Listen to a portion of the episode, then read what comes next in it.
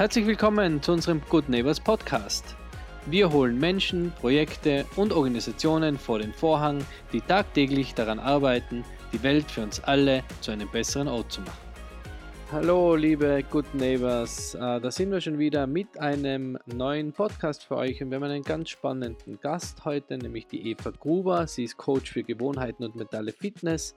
Selbst äh, hat sie schon zwei Unternehmen gegründet und sie unterstützt Unternehmerinnen, Managerinnen und Teams, die zu viel am Teller haben, ihre Höchstleistungen, Beziehungen und ihr Wohlbefinden zu verbessern. Wie sie das macht, erzählt sie uns jetzt gleich im Podcast. Ähm, sie ist auch noch Buchautorin, äh, hat beim Buch Creating Impact mitgeschrieben und auch dazu wird sie uns ein bisschen was erzählen. Äh, freut euch auf ein ganz spannendes Gespräch und ich würde sagen, Dani, du übernimmst jetzt.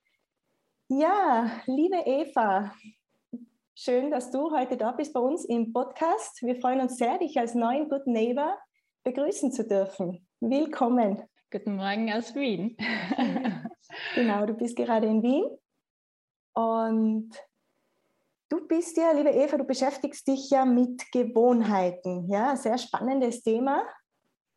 Und ähm, ja, also ich habe das auch sehr spannend gefunden, als ich ähm, von dir erfahren habe, was du machst. Du bist Habit Coach.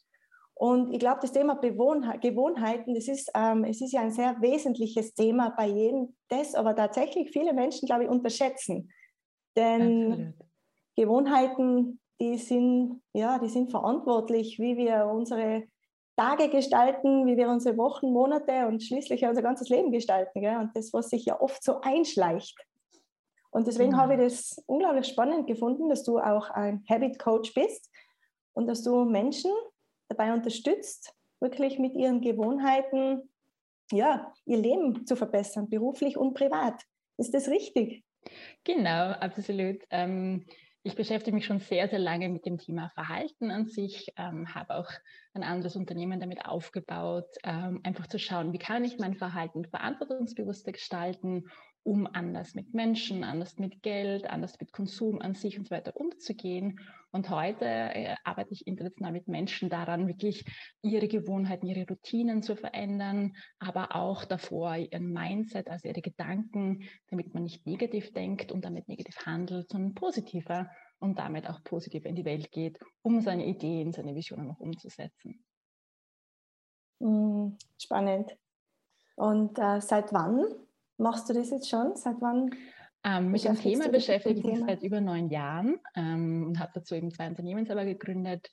Und vor circa zweieinhalb Jahren habe ich das aktuelle Unternehmen gegründet, das Habit Coaching ähm, ist auch Coaching und Consulting. Das heißt, ich begleite auch Unternehmen dabei, ihre Services, ihre Produkte auch anwendbarer zu machen. Das kann man sich vorstellen, wie da gibt es eine Gesundheits-App, zum Beispiel eine App, die Medikamente versucht, rechtzeitig einnehmen zu lassen. Ja, und App ist nicht für jeden. Das heißt, ähm, erstens einmal kann man die App nochmal userfreundlicher machen, damit die Person wirklich zum richtigen Zeitpunkt ihre Medikamente einnimmt. Was ja ganz wichtig ist, sonst kann man nicht gesund werden. Das heißt, hier auch versuchen, noch wirkungsvoller Angebote wie Services und Produkte zu gestalten, damit sie wirklich zu einer Gewohnheit werden und ihre volle Wirkung erzielen. Mhm. Wie, wie kann man sich das so vorstellen, so, so ein Prozess? Weil ich denke, Gewohnheiten also Routinen und Gewohnheiten zu entwickeln, bewusst ist ja, also unbewusst ist es, glaube ich, recht leicht. Mhm, genau. es, es, bewusst dann ja. äh, zu ändern, ist, glaube ich, die große Herausforderung, oder? Weil ich, man merkt es bei sich selber, wenn es, wie, wie lange schafft man es, wenn man sagt, man geht jetzt jeden Tag in der Früh Stunde laufen. Das macht man ja. dann meistens, gibt es so einen Zeitraum von vielleicht maximal einem Monat, wo man das vielleicht ich weiß nicht, das warst du wahrscheinlich mehr ja, besser, da, wie da die, die Zeiten sind, aber dann ist es dann relativ schnell wieder, wieder kommt wieder was Wichtigeres. Wie, wie, wie schaut ja. so ein Prozess aus, dass das lang, langfristig funktioniert? Ich sage immer, das sind die, die, großen Mythen, die wir uns seit Jahr, Jahrzehnten, vielleicht schon seit Jahrhunderten erzählen über Gewohnheiten und unser Verhalten damit.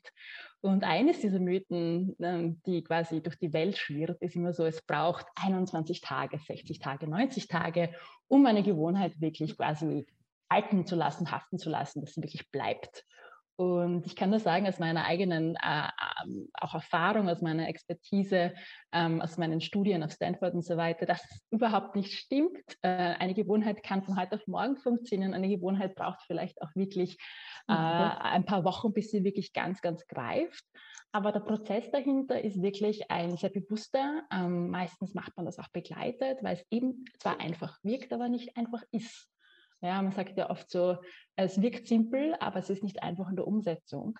Und am Beginn einer jeden Gewohnheit steht wirklich die Intention. Also das größere Bild, warum mache ich denn das? Ja, und das äh, Wichtigste ist, dass man wirklich etwas machen will. Das heißt, die meisten Menschen von uns starten Gewohnheiten wie zum Beispiel, ich gehe laufen. Ja, und natürlich scheitert es dann irgendwann, wenn ich es nicht wirklich will. Wenn ich dann draufkomme, ja, ich will meinen Körper bewegen, aber da gibt es dann Wandern, Spazieren, Yoga, was auch immer, so viele andere Möglichkeiten, am Körper zu bewegen.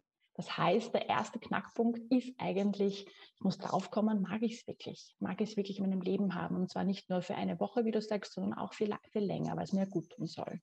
Das heißt, das ist der erste Knackpunkt. Warum will ich etwas machen und mag ich es wirklich? Und da äh, kommen die meisten meistens gar nicht drauf oder viel zu spät drauf und dann brechen sie es ab und dann ist natürlich Frustration da. Dann ist natürlich die Frage, jetzt habe ich schon wieder nicht geschafft. Dann kommt eben auch die innere kritische Stimme, die dann sagt, so, schon wieder nicht. Äh, warum kannst du das nicht? Und sowieso. Hm. Mhm. Das heißt, das Warum spielt eigentlich eine große Rolle, ja? Dass man Absolut. wirklich dieses, dieses Why, ich glaube, das ist auch der erste Schritt in deiner Arbeit, gell? dass du mit, äh, mit deinen äh, Teilnehmern auch herausfindest, ähm, was das wirkliche Warum ist. Ja, aber warum ist wirklich entscheidend und das braucht oft wirklich länger. Ähm, das kann man nicht nur in einem Gespräch oder so bearbeiten, das muss nachwirken, das muss man sacken lassen, sage ich immer. Ähm, darüber sollte man auch mit anderen sprechen, weil wenn man wirklich Verhalten verändern will, dann braucht das einen Raum und damit seine mhm. Zeit und die Aufmerksamkeit selber. Ich sage immer so, ist man bereit wirklich, um da zu investieren in sich selber und zwar wirklich mit dem Raum und der Zeit und wenn das da ist, dann kann man das machen. Aber vielleicht ein wichtiger Punkt, den der Michael auch vorher schon ein bisschen angeschnitten hat, ist wirklich eine weitere wichtige Dynamik, wenn man Gewohnheiten gestalten will, ist man das, dass man sie wirklich winzig macht, dass man sie ganz, ganz klein macht, so wirklich fast äh, lächerlich klein. Mhm. Wie zum Beispiel, wie, wie, wie äh, hast du ein Beispiel für uns? Weil oft, mhm. wie gesagt, wenn man äh, Gewohnheiten werden ja oft zu Neujahr versucht abzuschaffen, kennt man ja. Genau, genau. Die, die wird man einem ja auch im, im äh, in den Medien so, so vorgelebt, so man braucht jetzt unbedingt die Neujahrsvorsätze, die auch dann meistens bis Ende Jänner halten. ja, genau. Ähm, aber vielleicht, wenn, wenn man sich dann gleich vornimmt, genau, wenn überhaupt, wenn man sich gleich vornimmt, ähm, äh, nichts mehr zu trinken oder nicht mehr zu rauchen, das sind ja meistens so die Klassiker. Und ja. was mich da auch noch in dem Zusammenhang interessieren wird, macht Sinn, so, so ähm, Monate zu machen, weil das hört man auch von vielen. Also ich bin ja nicht so ein Mensch, ich, ich mache das ja gar nicht. Also ich, ich, ich mache jetzt nicht so, dass ich sage, jetzt trinke ich einen, Monat, einen ganzen Monat Feber nichts zum Beispiel. Ähm, mhm. Ähm, ja, ich trinke sowieso schon ganz wenig, also es wird nichts bringen.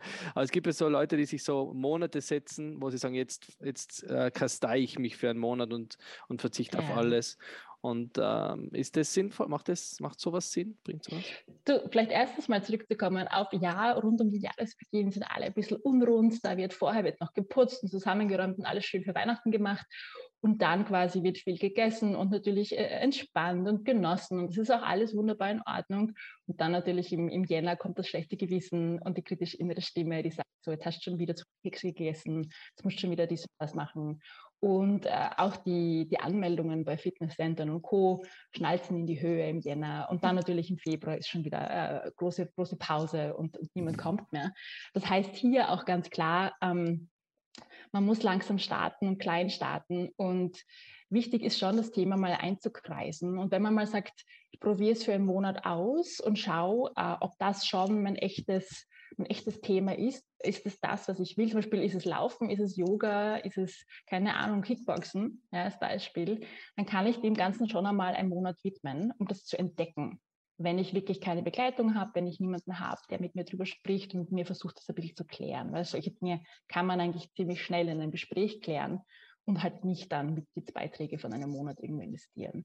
Aber an sich geht es darum, ich gebe dir ein Beispiel, wenn wir beim Laufen bleiben, was immer ganz äh, leicht vorstellbar ist für alle, wenn ich jetzt sage, ähm, was ist die, die Intention dahinter, ich möchte mich mehr bewegen, ja, das ist einfach, ich möchte meinen Körper gut bewegen und mich wohlfühlen in meinem Körper, dann steckt dahinter einfach ein großes Bedürfnis und das ist wichtig. Und das hilft mir im täglichen Leben als Gründerin, als Unternehmerin, habe klare Gedanken, bleib fokussierter und so weiter. Und das Laufen, wie gesagt, das muss gewollt sein, aber dann am Anfang gehe ich nicht gleich eine halbe Stunde laufen, weil das schaffe ich vielleicht für die erste Woche, weil das Wetter schön ist, aber dann, wie im Herbst jetzt und der Regen kommt, wenn es nieselt, dann ist es schon wieder zu gruselig und dann mag man nicht. Ja? Das heißt, hier geht es darum, einen ersten winzigen Schritt zu machen. Und der erste winzige Schritt kann sein, dass du einfach deine Laufschuhe zur Tür stellst. Ja?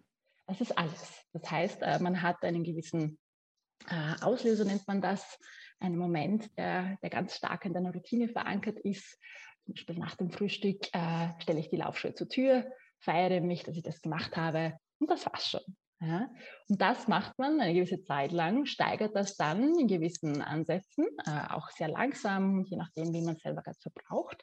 Und irgendwann steigt man dann in die Laufschuhe, irgendwann geht man die Treppen hinunter, irgendwann geht man vor die Haustür, irgendwann geht man einmal um den Block, irgendwann läuft man zweimal um den Block und so weiter. Ja? Das klingt jetzt so für viele, vor allem die sehr leistungsgetrieben sind, die sehr äh, auf Wirkung sind, die natürlich alles gleich schnell haben wollen. Und das sind viele von uns. Das wirkt sehr, sehr mühsam. Also so ein, wow, das ist jetzt langweilig auch, das will ich nicht, ich will hier Wirkung sehen. Ja?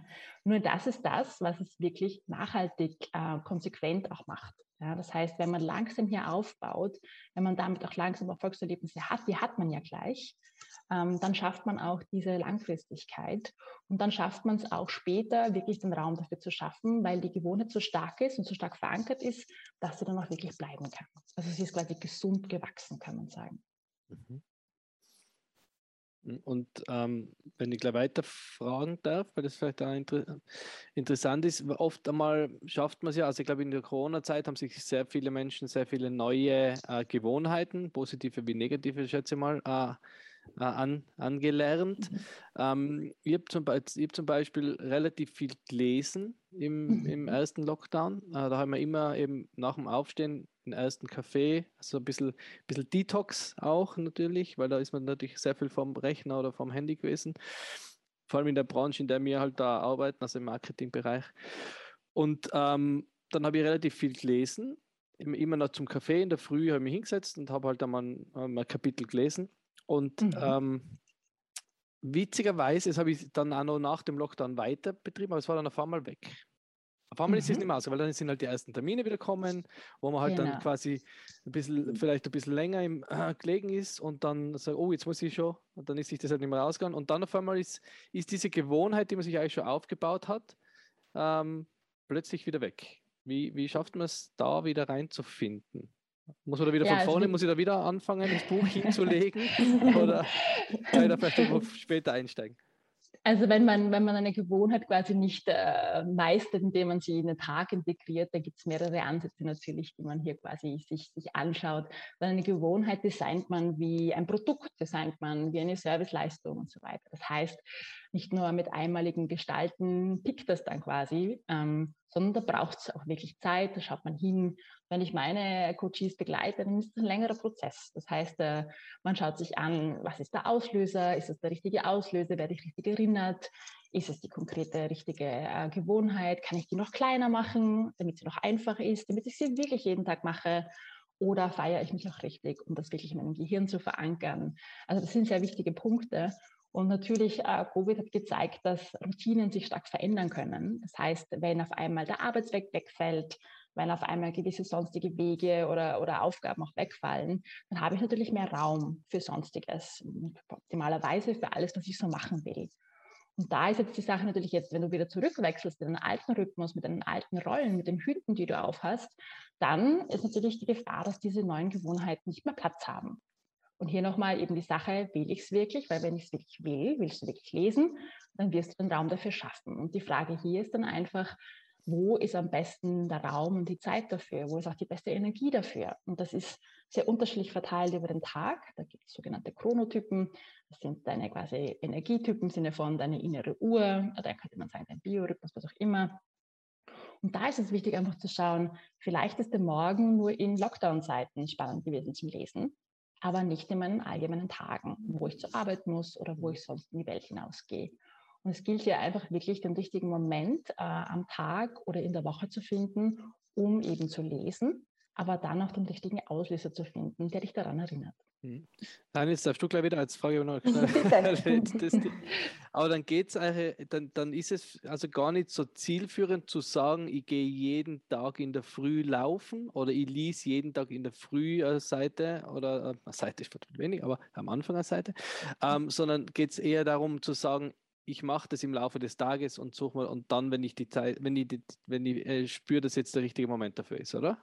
Nein, äh, so Auch ist es nicht. Okay. Es braucht wirklich ähm, eine konkrete Routine, die schon besteht und die muss auch sehr stark sein. Ähm, die Menschen haben die Angewohnheit, dass sie in der Früh starke Routinen haben. Warum ist das so? Die Gesellschaft hat uns so entwickelt, hat uns so quasi geformt. Äh, als Kinder müssen wir schon in den Kindergarten gehen, in die Schule. Irgendwann einmal heißt es studieren, irgendwann einmal heißt es äh, einen Job machen, irgendwann einmal heißt es wirklich, äh, keine Ahnung, in die öffentlichen Verkehrsmittel steigen und in die nächste Stadt fahren zur Arbeit. Ja, das heißt, wir haben einen vorgegebenen Rhythmus am Morgen. Wir müssen irgendwann in die Gänge kommen, irgendwann irgendwo auftauchen. Ja? Das heißt, der Morgen ist für viele ein guter Moment, um neue Gewohnheiten zu verankern, weil die Routine so stark ist. Ja? Allerdings ist der Morgen oft sehr hektisch. Das heißt, wenn man Kinder hat, wenn man, wenn man auch Mitbewohner hat, also wie man es ist, ja, dann passiert ja sehr viel und oft passiert damit Ablenkung. Das heißt, die Frage ist, ist die Gewohnheit zu klein, damit ich sie am Morgen auch machen kann? Dann kann ich es ausprobieren und sie dort verankern. Ähm, wenn sie aber größer ist, dann muss ich mir eine andere Routine suchen, die vielleicht später oder eher am Abend des Tages ist, um das wirklich zu verankern. Also es gilt wirklich darum, eine Routine zu finden, die wirklich stark ist und dann dort die Gewohnheit zu verankern, um eine normale Gewohnheit auch zu leben. Das heißt, dein, dein Körper, dein Gehirn vor allem muss daran erinnert werden über so einen Ankermoment. Und das mhm. kann man jetzt nicht beliebig über den Tag verteilt machen, weil sonst eben passiert es am Anfang nicht. Ja? Und das macht es oft so schwer, das zu beginnen, weil das Ankermoment fehlt. Mhm. Aber im Sportbereich könnte man es ja vielleicht machen, dass man sagt, ähm, jeden, jeden Dienstag und Donnerstag, so wie man es halt vom, vom Sporttraining kennt. So was wird genau. schon funktionieren, oder? Genau, das absolut. Es gibt die unterschiedlichsten Arten von Gewohnheiten. Es gibt Gewohnheiten, die man täglich macht. Es gibt Gewohnheiten, die man mehrmals täglich macht.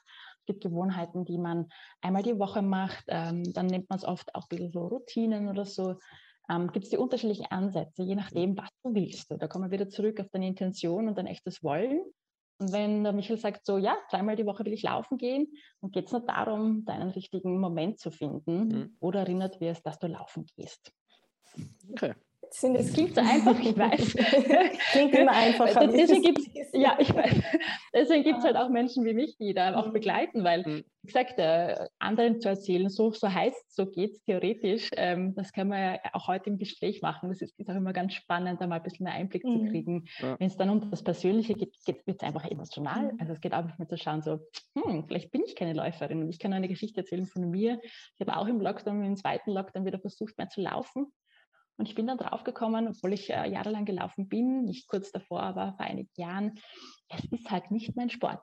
Mhm. Ja, oder ich bin es nicht mehr. Ja. Und auch wenn es so einfach wäre, einfach wirklich in die Laufschuhe, vors Haus hinaus und los geht's. Es ist halt nicht meine Art, mich zu bewegen. Und das muss man irgendwann auch äh, erkennen mhm. und dann auch als okay hinnehmen, sich nicht beurteilen, einfach zu sagen so, hm, gut, Eva, das bist du momentan. Ich kann später wieder sein vielleicht passt eben die Umgebung gerade nicht. Ich wohne im Sechsten, da ist alles, äh, in Wien, da ist alles sehr betonhaft und, und nicht wirklich grün. Und das heißt, auch für die Motivation, ein wichtiger Punkt natürlich, für die Motivation brauchst du natürlich auch eine gewisse Umgebung. Und solche Geschichten erlebt jede und jeder von uns. Äh, und das sollte man sehr, sehr neugierig beobachten und daraus auch versuchen zu lernen. Ja, ich glaube, du hast da ganz was Wichtiges auch gesagt. Ich glaube, das Bewusstsein ist da ähm, äh, ganz ausschlaggebend, ja? dass man sich da selber auch beobachtet welche Gewohnheiten man ja. hat und sich das auch eingesteht. Und es gibt ja die guten oder die positiven Gewohnheiten, die man ja gerne sich ähm, angewöhnt. Und dann gibt es ja aber auch die negativen Gewohnheiten, ja, die ja dann oft auch schon zum Muster werden. Und ähm, ja. wie, wie hilfst du denn da deinen Coaches? Weil ähm, es gibt ja ganz unterschiedliche negative Gewohnheiten, ja, wie du vorher schon angesprochen hast, ablenken dass man sich sehr schnell ablenken ja. lässt. Also ich kenne das selber von mir. Ich, bin, ich habe einfach so viele Interessen und ähm, es gibt ja. einfach so viele spannende Dinge und ich lasse mich da dann schon gerne mal wieder ablenken von was Neuem. Und ähm, es hilft natürlich immer so das Bewusstsein an selber wieder daran zu erinnern und so kleine Reminder zu setzen, wie du auch schon angesprochen hast, ja zum Beispiel die Schuhe hinzustellen. Ähm, ich tue mir dann immer kleine Notizzettelchen hin, ähm, wo ich mich dann selber wieder daran erinnere, auch ist das jetzt wirklich, brauche ich das jetzt wirklich? Mhm. Ähm, aber das ist zum Beispiel so eine Gewohnheit, wo ich, ja, die ich gerne ein bisschen ablegen möchte. Aber es gibt ja viele verschiedene negative Gewohnheiten. Wie gehst du denn da um? Ähm, hast du da einen Tipp, wie man die Absolut. Ähm, das erste Mal, was du vorher erwähnt hast über dich persönlich, ähm, Daniela, ist einfach äh, diese, diese Tatsache, dass so viele von uns so viele mhm. Interessen haben. Ja, einfach nur das vielleicht kurz aufgenommen. Das nennt man im Fachbegriff, ist das die sogenannte Scanner-Persönlichkeit. Das kann man sich jetzt vorstellen wie bei der Supermarktkasse, wenn man den, den, den Code des Preises scannt. Ähm, man ist einfach mit sehr vielen Themen beschäftigt, hat sehr viele Interessen, hat Gott sei Dank auch einige Talente über die Jahre entwickelt, die es dir ermöglichen, diese Ideen, diese Projekte, diese Aufgaben, diese Jobs auch wahrzunehmen. Ja.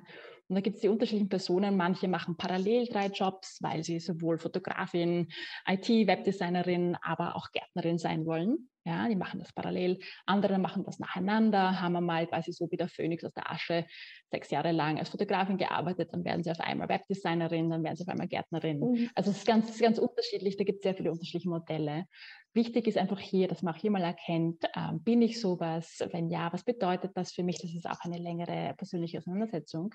Aber wichtig ist hier auch, dass man sagt, okay, wenn das der Fall ist, dann ist einfach das Thema der Ablenkung oder des ab und zu auch des Hinausschiebens, der Prokrastination immer wieder ein Thema, weil ab und zu fühlt sich ja das dann auch zu viel an. Man ist ein bisschen überfordert mit, was mache ich jetzt und wem schenke ich meine Aufmerksamkeit, meine Energie, meine Zeit. Und da braucht es dann ab und zu wirklich gute Gewohnheiten, damit man überhaupt ins Tun kommt. Ja. Und wenn wir jetzt zu den schlechten Gewohnheiten gehen, was ja eigentlich die Ausgangslage war, dann ist natürlich äh, zum Beispiel ein Thema wie Binge-Eating, Binge-Watching äh, oder halt auch Rauchen, solche Themen sind natürlich groß. Und je nachdem, wie es der Person wirklich geht, also wenn ein Coach zu mir kommt und sagt, ah, ich bin jetzt äh, total abgedriftet ins Binge-Eating und so weiter, in das ganz schnelle und viele Essen, ja, weil ich eben gestresst bin, dann ist es vielleicht nicht unbedingt das erste Thema, was wir anpacken. Mhm. Ja. Also ich schaue, versuche immer, dass, dass ich mal erstes äh, Vertrauen äh, in die Person selber aufbaue. Sie sagt so, ja, ich kann da was machen, vielleicht nicht bei meinem größten, größten Thema, bei meiner größten Hürde, aber ich, äh, ich, ich schaffe Vertrauen und schon erste Fähigkeiten, um eben die ersten Schritte zu setzen. Und ich quasi sehe mich als Person ähm, die wirklich sich, sich verändern kann, die was bewegen kann. Das heißt, die eigene Identifikation äh, mit, ich bin eine Person, die nicht nur schlechte Gewohnheiten hat, sondern ich habe langsam die Fähigkeit, mich zu ändern, das ist mein erster wichtiger Schritt. Mhm, ja. Mhm, mhm. Heißt, vielleicht packt man nicht gleich das Größte selber an, äh, eben auch mit dem Coach, sondern man versucht einmal ein leichteres Thema anzupacken. Aber wenn man es anpacken will, dann gibt es auch unterschiedliche Möglichkeiten, äh, wie man dieses Binge-Eating natürlich reduziert ähm, hängt immer mit der Situation zusammen, wo man, wo man gerade ist, was einen umgibt, ähm, auch Menschen, die einen umgeben, es beeinflusst ja einen alles. Ja? Und das gilt es dann auch mal herauszufinden, wo mache ich das am, am, häufigsten, was ist da vielleicht auch ein, ein Auslöser, was beeinflusst mich, äh, bis hin zu was stresst mich hier, weil wenn man sagt Binge-Eating, schnelles, äh, häufiges, äh, vieles Essen, das macht man ja, weil man einfach gestresst ist, überfordert ist, traurig ist, weil wenn irgendeine negative Emotion auf einen zukommt und man einfach der Emotion keinen Raum gibt, aber eben mit schnellem, vielen Essen reagiert. Mhm. Spannend. ähm, und ähm, was, auch noch, was wir vielleicht auch noch kurz besprechen sollten, du bist ja auch unter die Autoren gegangen jetzt, oder? Da ist ja ein ja. Buch, oder ein Buch mitgeschrieben. Ja, ich habe äh, seit Beginn des Jahres ein paar Einladungen bekommen, um Bücher mitzugestalten. Das finde ich sehr schön, weil ich immer schon selbst die Idee hatte zu schreiben. Und das Mitgestalten an zwei Büchern, das erste ist jetzt schon veröffentlicht, äh, hat mir auch die Energie nochmal gegeben, um jetzt meine eigenen Buchprojekte anzugehen. Und das aktuelle Buch äh, ist auf Englisch erschienen, heißt Creating Impact und hat dann auch einen sehr langen Untertitel. Worum geht es hier? Wir sind insgesamt 18 äh, global verteilte ähm, Unternehmerinnen und Unternehmer, ähm, auch Rollenvorbilder und äh, Veränderungsmacher, sagen wir mal so. Und wir erzählen alle eine sehr persönliche Geschichte. Und zwar eine Geschichte von einer extrem großen Herausforderung in unserem Leben. Da ist jetzt Krankheit dabei, da ist äh, Burnout dabei, da ist Scheidung dabei, da ist Jobverlust dabei, sämtliche Ängste oder halt auch körperliche ähm, Symptome, die es so geben kann. Und was wir hier erzählen, ist nicht nur, äh, wie wir da rausgekommen sind, was waren unsere Ansätze, was hat wirklich geholfen, sondern wir versuchen unsere Leserinnen und Leser auch zu inspirieren, dass man daraus dann auch ein eigenes Unternehmen gestalten kann und damit andere beeinflussen kann im Guten. Ja? Mhm.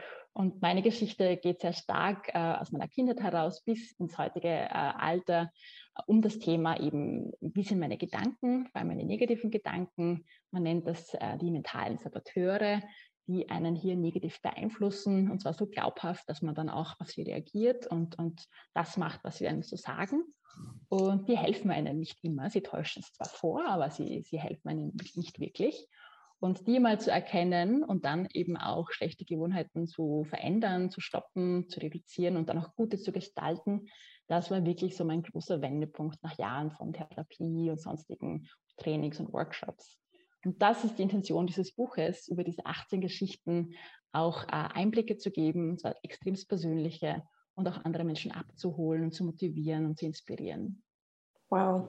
Also hast, du daraus auch dann quasi den, den Drive gefunden, um jetzt dich in diesem Bereich, ähm, also durch den persönlichen, den persönliches Interesse an dem hast du dann daraus auch dein, dein Business kreiert quasi, oder? Hast Nein, so das, äh, das Business habe ich schon vor zweieinhalb Jahren äh, kreiert. Das, mhm. wie wir alle als Gründerinnen wissen, mhm.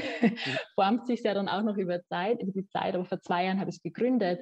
Vor zweieinhalb, drei Jahren habe ich begonnen, mit der Idee zu spielen. Das hat sich auch noch mal in den ersten eineinhalb Jahren seit der Gründung auch noch ziemlich noch mal geformt. Ich habe meine Nische noch ziemlich definiert. Also ich arbeite schon verstärkt mit Unternehmerinnen, mit äh, Managerinnen, mit Teams aus der ganzen Welt. Aber natürlich arbeite ich auch zum Beispiel mit Frauen, die wieder einsteigen wollen, ähm, die unternehmerischen Zugang haben und so weiter.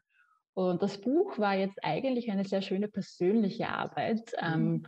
Auch, auch das Leben hier ein bisschen auf, auf, auf auf Papier quasi Revue passieren zu lassen ja. und damit anderen etwas mitzugeben. Also nein, ich habe schon gemeint, dies, dies, deine Persön dein persönlicher Weg hat dich dann quasi dazu, dazu motiviert, das mit anderen Menschen anzugehen. Ja, oder? Das, das ja. Das, weil das genau, ja absolut. ideal eigentlich. Ich sage zwar immer, man soll nicht, ich meine, das ist jetzt bei dir ein bisschen anders, ich sage zwar immer, man soll nicht sein, sein Hobby zum Beruf machen, weil dann muss man sich ein neues Hobby suchen. Aber, aber Davon gibt es aber viele.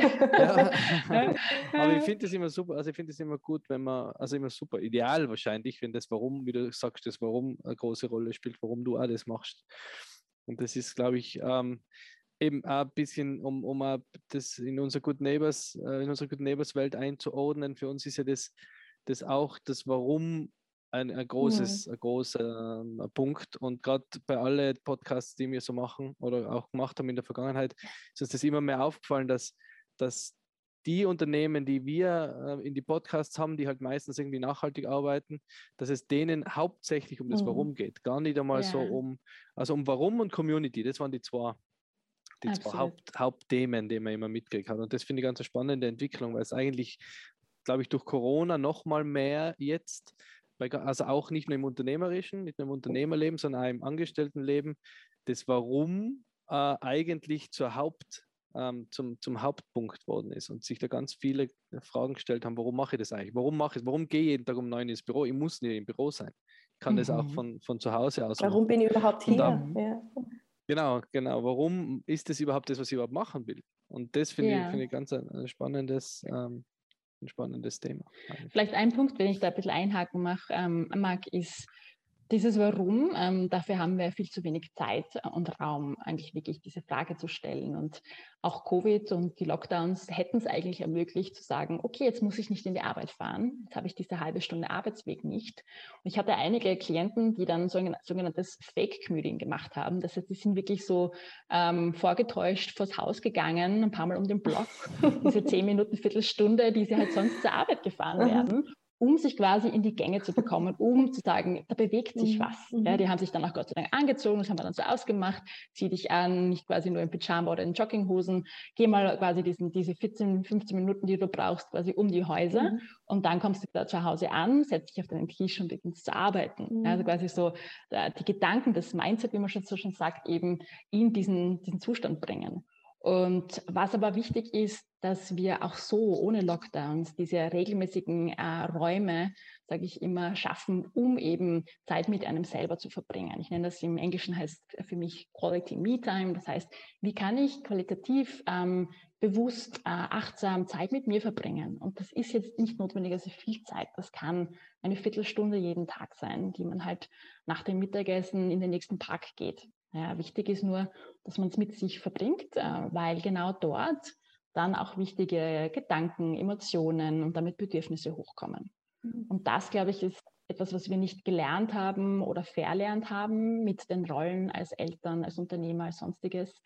Und dafür sollten wir wieder mehr Zeit haben im täglichen Alltag. Ja, und weil man sich die Zeit oft nicht dafür gönnt, ja? weil man glaubt, man hat keine Zeit für sich.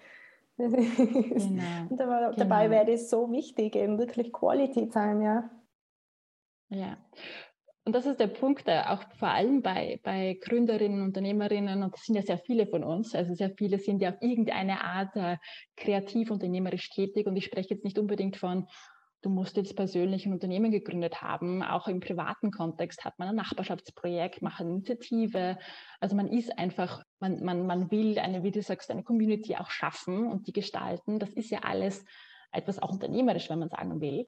Und dafür braucht es dann aber auch äh, den Raum. Und, und trotzdem muss man sich herausnehmen und sagen, so, und wie geht es mir? Äh, was brauche ich? Weil ich kann ja auch nur für diese Community, für das Team, für die Familie gut da sein, wenn es mir gut geht. Und da sind wir dann bei einem wichtigen Thema, bei der Emotion der, der Empathie. Ähm, quasi so, mag ich mich auch gerne? Ähm, schaue ich auf mich selber? Gebe ich mir eben auch das, was ich eigentlich brauche?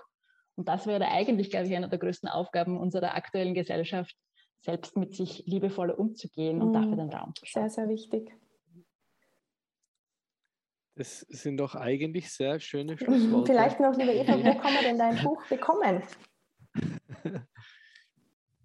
Ja, man findet es auf Amazon und mhm, äh, es genau, wird dann auch in den genau, Show Notes genau. äh, des Podcasts verlinkt. Äh, genau. Äh, man findet es auch auf meiner Webpage evagruber.org, mhm. evagruber.org. Da kann man es auch herunterladen.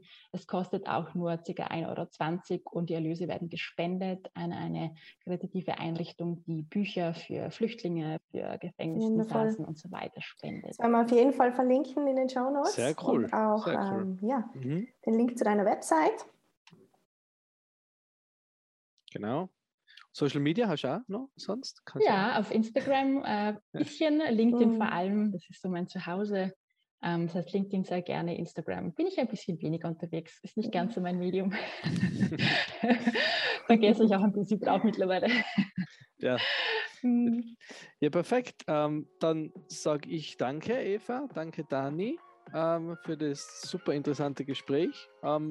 Wir, können, wir sind auf Instagram, wir sind auch relativ fleißig auf Instagram. Jetzt haben wir eine kleine Sommerpause gehabt, da haben wir uns ein bisschen Auszeit gegönnt, aber jetzt wird es wieder, wieder losgehen. Ähm, also folgt uns auch gerne auf Instagram und erzählt uns weiter. Erzählt weiter von unserem Podcast. Hört euch auch die alten Podcast-Folgen an, die sind auch interessant und zeitlos. Ähm, ja, und dann wünsche ich euch zwei und allen unseren Hörern noch einen schönen Tag und bis hoffentlich bald. Danke für das interessante Gespräch, liebe Eva. Danke dir, Daniela, danke dir, Michael und danke an danke alle da draußen und habt eine schöne Zeit. Danke, ciao. Ciao.